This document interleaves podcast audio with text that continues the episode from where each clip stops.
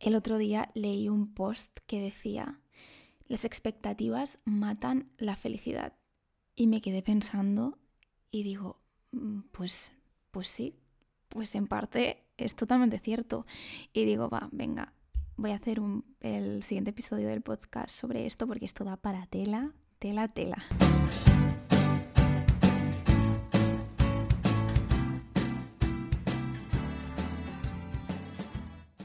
Que bienvenidos al tercer episodio del podcast que va a ir sobre las expectativas. En primer lugar, decir qué son las expectativas. Las, las expectativas son la creencia que tenemos de si algo va a suceder, no va a suceder, o de si algo, que algo vaya a ser de una determinada manera. Y creo que no nos damos cuenta del impacto que tienen nuestras expectativas, pues al final están determinando la forma en la que vemos el mundo, nuestra realidad, y no solo eso, sino que también afectan a la gente de nuestro entorno, porque según las expectativas que tenemos de los demás, los tratamos de una determinada manera. Y una cosa muy interesante que sucede es que cuando creemos en alguien, tenemos unas expectativas positivas sobre alguien, le tratamos mejor que a la gente que creemos que va a fracasar. Le damos más oportunidades para triunfar de las que le daríamos a una persona que creemos que va a fracasar. Por ejemplo, es lo, típico que pasaba en el colegio del efecto Pigmalión. A los niños que creemos que van a fracasar ya ni se les plantea las mismas, las mismas oportunidades que a los que creemos que van a triunfar. Después, también les damos un feedback como más específico, más concreto, que creemos que eso le va a ayudar a, mejorar. Y en cambio a una persona que creemos que va a fracasar ya ni nos esforzamos en, en darle un feedback para que esa persona mejore o pueda darle una vuelta a lo que ha hecho, ¿no? Y también les damos más educación, es decir, le proporcionamos más apoyo, lo que decía antes, porque creemos que ese tiempo es un tiempo bien aprovechado. En cambio, en una persona que creemos que va a fracasar ya ni nos esforzamos en dedicarle el tiempo porque pensamos, pues ¿para qué voy a perder el tiempo aquí con esta persona que ni va a fracasar, ¿no? Y todo esto se, llama, le han llamado nocebo effect, no efecto, el efecto nocebo, no sé cómo se llamará en español, en inglés se llama así, nocebo effect. Y básicamente es eso, que si, las, que si las dudas que tienes sobre una persona te llevan a formarte una creencia sobre esa persona negativa, básicamente estás sentenciando a la otra persona al fracaso. Es decir, yo creo que sería parecido a lo que llaman efecto Pigmalión, que al final la creencia que tienes sobre esa persona, ¿no? Al final le acaba afectando y acaba creyéndose y, reproduciendo eso que, has pensado sobre, sobre, sobre él. Bueno, lo que decía, las expectativas al final le dan forma a tu realidad. Es que le dan tanta forma que hasta puede cambiar tu vida tanto emocionalmente como físicamente. Al final, lo que tú esperas que pase le va a dar forma a lo que va a pasar. Y bueno, pues aquí viene lo interesante, que me gustaría hablar sobre algunas expectativas que literalmente pueden matar nuestra felicidad. Es decir, tener estas expectativas son súper, súper, súper nocivas. Y bueno, lo bueno es que si desarrollamos autoconciencia, todas estas expectativas las podemos cambiar, podemos reflexionar sobre ella y no tienen por qué dictar nuestra vida ni seguir limitándonos. Eso es lo bueno de aprender, de formarse, que detectar, ser conscientes de, de lo que pensamos y lo que creemos puede literalmente cambiar nuestra forma de ver el mundo. Y bueno, la primera expectativa sería la de la vida debería ser más justa. Es que qué mal se porta la vida conmigo, la vida es súper injusta. Bueno, pues esto es lo típico que, que piensas que al ser buena persona pues ya no te pueden pasar cosas malas. Mentira, le pasan cosas malas a la gente buena y a la gente no tan buena y todo el tiempo. Y pensar que por ser buena persona no deberías pasar nunca por dificultades porque no te lo mereces y que nunca tendrías que tener que afrontar esas situaciones es negar, por así decirlo, la experiencia humana. Porque eso le pasan cosas malas a todo el mundo, por desgracia. Hay gente que por situaciones de la vida tiene que pasar por cosas muy difíciles y otras no tanto, pero básicamente eso no depende absolutamente nada de, si eres buena o mala persona, que por desgracia muchas veces lo típico que pensamos, el karma, el karma se lo va a devolver. Y es cierto que muchas veces eh, no, el karma, no creo en el karma en sí, pero sí creo que al final llevar a cabo muchas cosas, acciones malas te van a traer cosas malas. Pero bueno, que no tiene nada que ver que, que te pasen cosas malas con que seas buena o mala persona nadie tiene una vida de rosas. Eh, así que esta expectativa de que la vida debería ser más justa, fuera, no. Y la segunda expectativa es que esta tengo que reconocer que me ha perseguido mucho tiempo y ha sido para, para, mí muy complicado de asimilar y asumir que no es una expectativa ni realista ni sana y es la de debería gustarle a todo el mundo. Y pues efectivamente no, no le vas a gustar a todo el mundo y no tienes por qué hacerlo tampoco. Simplemente a ti tampoco te gusta todo el mundo. Y no tiene por qué ser solo físicamente, que a mí yo no me refiero a que me ha costado asumir lo de que no le gusta a todo el mundo físicamente. Lo mío ha sido más pensar que tengo que gustarle a todo el mundo como persona. Y eso me cambió mucho la mentalidad cuando empecé a subir vídeos a TikTok, que me di cuenta de que daba igual absolutamente lo que subiera, daba absolutamente igual lo que fuera que casi siempre iba a haber alguien, algún comentario criticando o no estando de acuerdo. Y me empecé a fijar en otras cuentas en sus comentarios y daba igual quién fuera, daba igual cómo fuera, qué dijera, siempre había algún comentario atacando. Y pues lo asumí y me dejó de afectar. Cuando dejas de esperar gustar a todo el mundo, ganas tanta tranquilidad. Es muy agotador estar pensando en que siempre todo lo que dices tiene que parecerle bien a todo el mundo. Y además es que pierdes tu esencia, dejas de ser tú, literalmente dejas de ser tú como persona y decir lo que tú piensas como persona para convertirte en lo que le llaman en inglés un people pleaser, que no sé cómo se llama en español. Eh, no soy de esas típicas repipis que hablan en inglés, pero es que hay palabras específicas que es que em, cuesta encontrar un sinónimo en español, como buscar siempre que a todo el mundo le parezca bien lo que, lo que hagas básicamente. No, no sé si hay una palabra en español que defina eso. Y en resumen, no.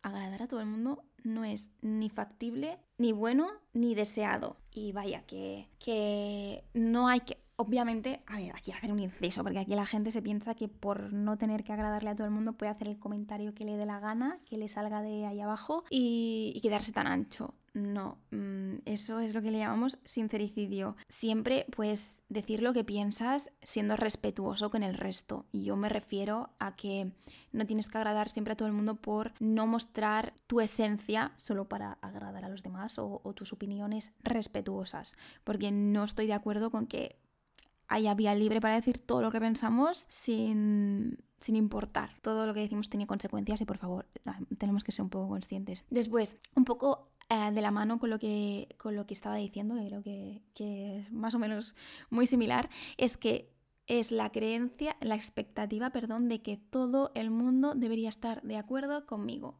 Ay, esta también hace mucho daño. Pues eso, tu opinión o tu visión de las cosas seguramente no sea la única visión válida o posible. A no ser que sea algo de matemáticas o de física, que entonces ya no es una opinión ni es una creencia, es un hecho, pues no. Muchas veces tendemos a, tomarnos las palabras o las conductas de los demás como algo súper personal. Y la verdad es que lo que dicen las palabras o las conductas de los demás dice más sobre ellos que sobre nosotros. Y es, una es un dicho, perdón, que, que se ha dicho siempre y estoy súper de acuerdo, que lo que hacen, lo que dicen los demás, tiene más que ver con ellos que contigo.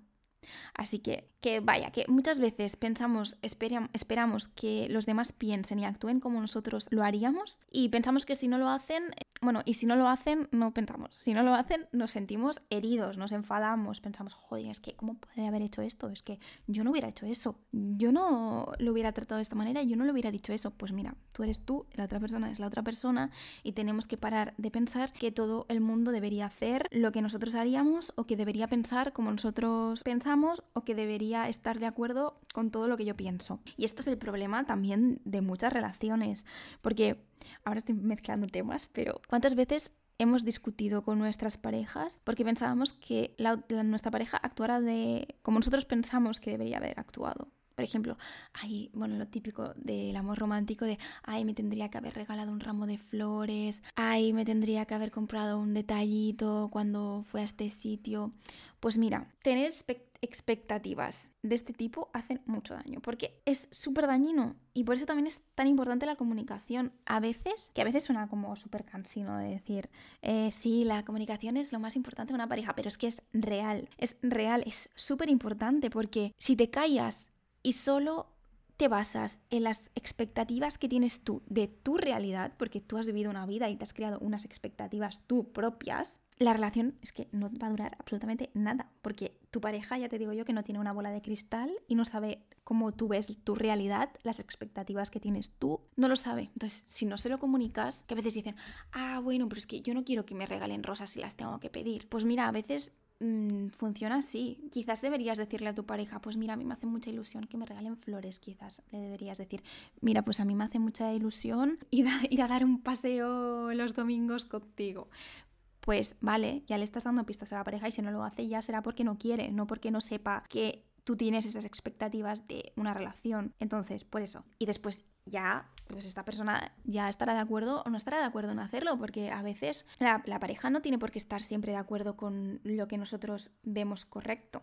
Así que eso, comunicación y aceptar que no todo el mundo puede estar de acuerdo con nosotros, que hay diferentes realidades y perspectivas. Y bueno, otra expectativa que mata la felicidad, que es que la mata, yo creo, es, es que es la expectativa de siempre debería hacerlo todo bien. Uf, esta, es, esta es el himno del perfeccionismo, por así decirlo, el mantra que guía a las personas perfeccionistas. Y creo que no somos conscientes realmente de lo dañino y horrible que es tener estas expectativas, el pensar que siempre tienes que hacerlo todo bien. Por ejemplo, si no consigo estos objetivos, si no puedo llegar a cumplir mis expectativas, soy un fracaso y me merezco lo peor. Y lo peor, ya te digo yo, es que tener estas expectativas tan poco realistas te llevan a tener una autoestima muy frágil, muy inestable, porque todo al final depende de si llegas a cumplir con la imagen que tienes de cómo deberías ser o de las cosas que deberías conseguir. Y esto ya lo hablé en el primer episodio, que ya eres suficiente, eres válida ya tú intrínsecamente como persona, ya te deberías aceptar y querer en cualquier punto de tu vida y mejorar tiene que ser un complemento, algo que tú eliges complementariamente porque te aceptas en cada etapa de tu vida y tú no te conformas, pero quieres mejorar, pero no depende tu amor propio de eso, no depende toda tu vida de conseguir cosas. Y es que al final esto condiciona tanto a la gente perfeccionista. Por ejemplo, una persona que es muy perfeccionista, pues a veces ya va a negarse a empezar un deporte nuevo, una actividad nueva, porque ya no lo ve como ocio, como un hobby, sino lo ve como que tiene que ser perfecto, tiene que ser, tiene que hacer bien todo lo que hace. Todo lo que hace tiene que ser el mejor. Entonces, pues mira, yo ya no me voy a apuntar a jugar a básquet porque como sé que no voy a ser la mejor, pues es que ya no lo voy ni a intentar, porque yo si voy a hacer algo, voy a ser el mejor. Pues no, no. O dedicar casi todo mi tiempo a hacer una determinada cosa porque para hacerlo perfecto al final tienes que dedicar casi todos tus recursos. Y eso a qué te lleva? A dejar de lado otras cosas de tu vida que son súper importantes. El otro día em, en el trabajo vino una persona, es que no quiero dar muchos detalles porque no quiero que nadie identifique a nadie. Bueno, el tanto, un hombre que decía que, que, bueno, que todo lo que hacemos tenemos que hacerlo perfecto, literal. Que eso es la motivación de la vida, ser el mejor hagas lo que hagas, ser el mejor. Y eso yo le dije, mira, no, mm, yo entiendo que tenemos que aspirar a hacer las cosas bien, lo mejor que podamos, pero ponerse estas metas tan altas de siempre querer, querer, estar arriba del todo es muy poco realista y agotador. O sea, es que mm, tu vida va a girar siempre en torno a eso y vas a perder otras muchas cosas de tu vida que son igual o más de importantes que eso. Y bueno, otro ejemplo que también que he visto, bueno, que es muy común, es el de la limpieza. La limpieza. Em, por ejemplo, quizás parezca una tontería, pero, pero es que es muy perjudicial. El de las personas que piensan que tienen que tener la casa siempre perfecta, siempre limpia, siempre súper ordenada. No puede haber absolutamente nada que esté fuera de lugar. Y ojalá, ojalá eso pudiera ser factible para todo el mundo, porque es maravilloso llegar y tener la casa perfecta siempre, siempre súper ordenada, pero, pero esto no es una expectativa realista para una persona que no se dedica exclusivamente a tener su casa perfecta, porque no es factible para una persona que trabaja y que quiere tener una vida equilibrada y no dedicar toda su vida a que la casa esté perfecta. Porque para que la casa esté perfecta, igual tienes que dedicarle tres horas al día, porque si estás viviendo en esa casa, esa casa no puede estar siempre perfecta. Quizás tengas que rebajar tus expectativas si quieres vivir una vida saludable. Quizás debas valorar qué pesa más, si tener una casa perfecta o eso, o vivir una vida saludable. Porque siempre va a haber algo que falle. O sea, siempre vas a poder encontrar el fallo. Y bueno, que me pierdo, que pierdo el hilo, que pierdo el hilo. Y la siguiente expectativa que también es súper perjudicial es tener esta cosa me hará feliz. Es decir, el pensar que tener determinadas cosas, llegar a asumir, a, conseguir determinadas cosas es lo que te hará feliz. ¿Cuánto daño ha hecho eso? ¿Cuánto daño ha hecho eso? Es que lamentablemente es muy complicado poder predecir qué cosas nos harán feliz en un futuro. Pues si lo supiéramos, pues mira. Pero, por ejemplo, el pensar, a ah, no es que si ganara la, lotería sería súper feliz. Es que si me comprara ese coche sería súper feliz. Si me casara sería súper feliz. ¿Cuántas veces hemos pensado eso sobre alguna cosa? Cuando consiga ese trabajo seré feliz, cuando acabe estos estudios seré feliz. ¿Tú crees que basar toda tu vida en conseguir esa cosa y dejar de lado todas las otras muchas cosas te hará feliz? ¿No crees que es un conjunto de muchos otros factores, la mayoría no materiales, que te ayudará a conseguir ese bienestar que tanto anhelas? Además, es que la realidad es que una vez hemos conseguido eso, si te fijas con cualquier cosa que te hayas comprado que te hacía mucha ilusión, por ejemplo, yo qué sé, tener un móvil eh, que, que, bueno, yo qué sé, eh, en mi caso era el iPhone. Y cuando tuve el iPhone, pues sí, lo valoro muchísimo ahora tener, el iPhone, pero mm, no me hace feliz tener el iPhone. El iPhone es algo material que está ahí y que estoy muy agradecida de tenerlo y que está estupendo y que me ayuda muchísimo. Es una herramienta perfecta, pero, no, pero ya me he acostumbrado a tenerlo, ¿no? Es la realidad. Cuando llegas ahí, pues te acostumbras, se convierte en lo nuevo normal. Y, obviamente eso mm, no es lo, lo que te hace feliz. O sea, tenemos que dejar de pensar que determinadas cosas nos harán feliz. Ah, mis vecinos se han puesto con, el maldito, la maldita obra. Lo siento si escucháis, pero es que están todo el día haciendo obras. Inciso, ¿eh? Están todo el día haciendo obras. Yo es que es una frustración continua. Yo es que no puedo hacer nada en casa porque si no es un vecino es el otro. No sé si os pasa a vosotros, pero es que mi comunidad es súper activa, ¿eh? Yo no lo entiendo. Bueno, seguimos. Seguimos, seguimos, seguimos, que ya está me perdido. Bueno, es que esta que voy a decir, esta expectativa que voy a decir ahora, esta no sé si es lo que más daño hace de todas las que he dicho. La expectativa de yo puedo cambiar a esa persona. ¿Cuántos de nosotros hemos creído que podíamos cambiar a alguien? Y la pura realidad es que nadie, nadie, nadie en este planeta tiene el poder para cambiar a una persona. La única persona capaz de modificarse a uno mismo es uno mismo. Y vaya, el esfuerzo que eso conlleva, porque ni que fuera súper fácil cambiar. Eso conlleva cambiar comportamientos y creencias y que con toda la conciencia y las ganas del mundo ya es un trabajo que es que ni te cuento. Y se puede, pero implica un tremendo esfuerzo y constancia. ¿Cómo voy a llegar yo y de repente, venga, pa, poderes mágicos y voy a cambiar a esa persona? Porque es que esto es muy común, muy, muy, muy común. Y, lo, he visto mucho sobre todo en TikTok, que me hizo mucha gracia que muchas chicas em, que decían que tenían como el síndrome del Salvador, ¿no?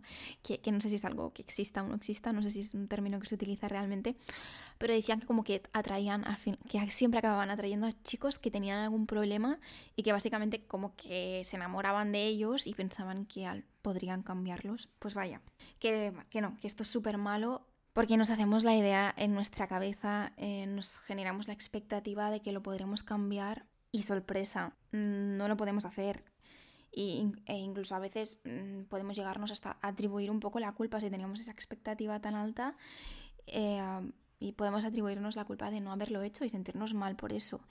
Y obviamente pues que te enamoras de una persona pensando que pues la vas a poder cambiar y cuando no cambia el chasco que te llevas es mm, tremendo porque piensas, mm, ¿qué hago? Estoy toda la vida con esta persona así de esta manera porque no la veo dispuesta a cambiar o, qué hago? Vamos a ver qué hago.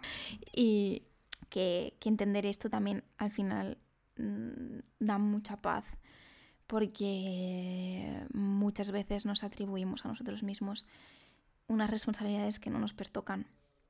Y bueno, relacionado a esta, con esta, y yo creo que en esto ha influido mucho, pero que mucho. El amor romántico es, si quiero a esta persona, tengo que estar con esta persona hasta la muerte. Da igual lo que pase, que yo voy a muerte con esta persona. Vale, quiero especificar a qué me refiero cuando digo esto.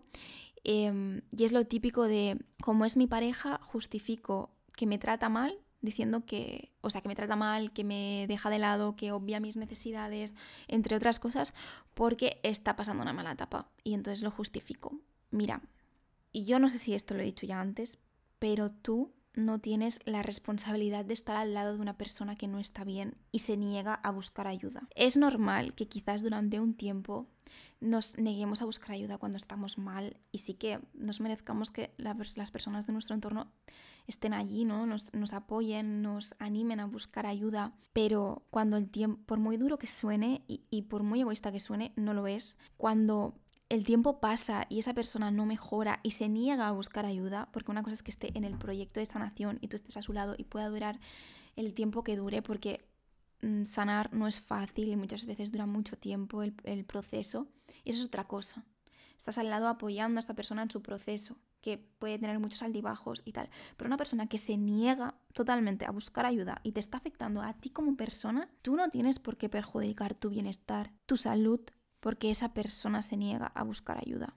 Y por último, ya dejando este de lado, que creo que de, esta podría estar hablando eh, una hora o, todo el día, em, es hablar, es, son las expectativas, perdón, del amor romántico, idealizado. Todas esas expectativas que nos crean sobre el del amor cuando crecemos en mi generación mucho, yo creo que, era exagerado por las películas mm, de Disney, no Disney, las películas románticas. Ah, madre mía, ¿cuánto daño ha hecho eso? ¿Cuánto daño? Es que creo que esas expectativas del amor romántico, este, que al final es súper, es un amor súper tóxico, van a perdurar muchos años en la sociedad, porque es algo que está como muy arraigado. ¿eh? Y las únicas expectativas que tendríamos que tener sobre el amor es que sea un amor sano. Esas expectativas que tendríamos que tener. Y, bueno, es que me, genera un repelús tan enorme el mensaje que se transmitía del príncipe como el salvador de la princesa, de tratar a la princesa como un ser frágil, incapaz de valerse por sí misma, que si nos pusiéramos a analizar cada película de Disney, madre mía, a mí es que me dan, se me, me dan escalofríos, pero no escalofríos buenos, sino de decir, Qué repelús, madre mía. Em, obvio y evidente, está implícito en las personas la necesidad que tenemos de ser cuidados, de ser valorados.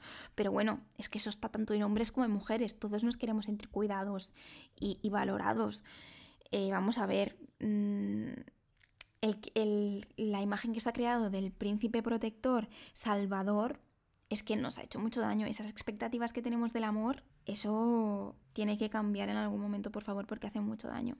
Si esperas que venga un príncipe a salvarte, si esperas que tener una pareja vaya a solucionar todos tus problemas, vas a, vas a, tener muchos problemas realmente, porque cuando llegue ese alguien, te vas a convertir en una persona extremadamente dependiente, porque vas a pensar que todo tu mundo va va a depender de él.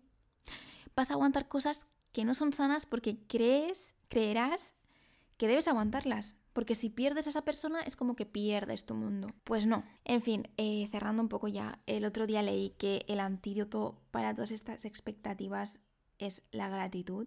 Es decir, tener presente que el mundo es imperfecto y en lugar de, ir por la vida pensando que la naturaleza humana es buena, poderosa, perfecta y, eso te va a eh, llevar a frustrarte constantemente. Aprender a aceptar lo que hay en lugar de lo que debería ser, eso es poderoso. Y eso es lo que leí, estoy de acuerdo. Y además de eso, yo creo que tener expectativas realistas es bueno, porque tener expectativas nos ayuda a estar motivados, que el último episodio hablaba de eso, de la motivación, y a conseguir cosas. Es positivo tener expectativas, pero realistas. No podemos estar siempre arriba, no podemos pensar que todo va a ser perfecto, que todo tiene que ser ideal. Hay que replantearse esas creencias, porque eso es lo bueno. Que tú has cuando has crecido te has, has formado estas expectativas muchas veces inconscientemente, pues intoxicado del mundo que te rodea porque al final es como aprendemos, pero lo bueno es que hoy puedes replantearte todo eso y pensar si esas expectativas se ajustan a la realidad, si son sanas para ti, si te hacen bien o realmente te están haciendo mucho daño y te están limitando tu vida y te están mm, perjudicando tu salud mental. Así que, por favor, cultivemos expectativas realistas. Yo creo que está ayudando mucho en las redes sociales hoy en día. Tienen su parte negativa, pero la parte positiva es que veo mucho la difusión de la salud mental eh, yo me dedico, estoy dedicando mucho tiempo a eso. En TikTok me puedes seguir, sí, supongo que vienes de TikTok, pero por si no vienes de TikTok, me puedes seguir Andrea Psicología. Y bueno, el caso que estoy viendo mucho contenido de, promoviendo la salud mental, promoviendo pensamientos sanos, como retando esos pensamientos que se han ido gestando en la sociedad y que nos han hecho tanto daño. Eso es maravilloso. Ojalá esto siga en aumento y aunque siempre pues, hay, hay gente que, yo no, no, estoy en ese lado, así que no me sale tanto, que seguramente estará, que se siguen cultivando em, expectativas no nada sanas, pero, pero bueno, en general yo creo que sí. Y, o sea, que, que estamos cambiando, es poco a poco. Y, y nada, pues eso, que, que, muchas gracias por escucharme, muchas gracias a todas esas personas que me han mandado mensajes positivos sobre, sobre el podcast, sobre los podcasts anteriores. De verdad me llena el corazón, me hace muchísima ilusión y ojalá seguir con esto y que os siga gustando mucho. Un beso enorme y, y nos, vemos en el, nos, vemos, nos escuchamos en el siguiente podcast. ¡Mua!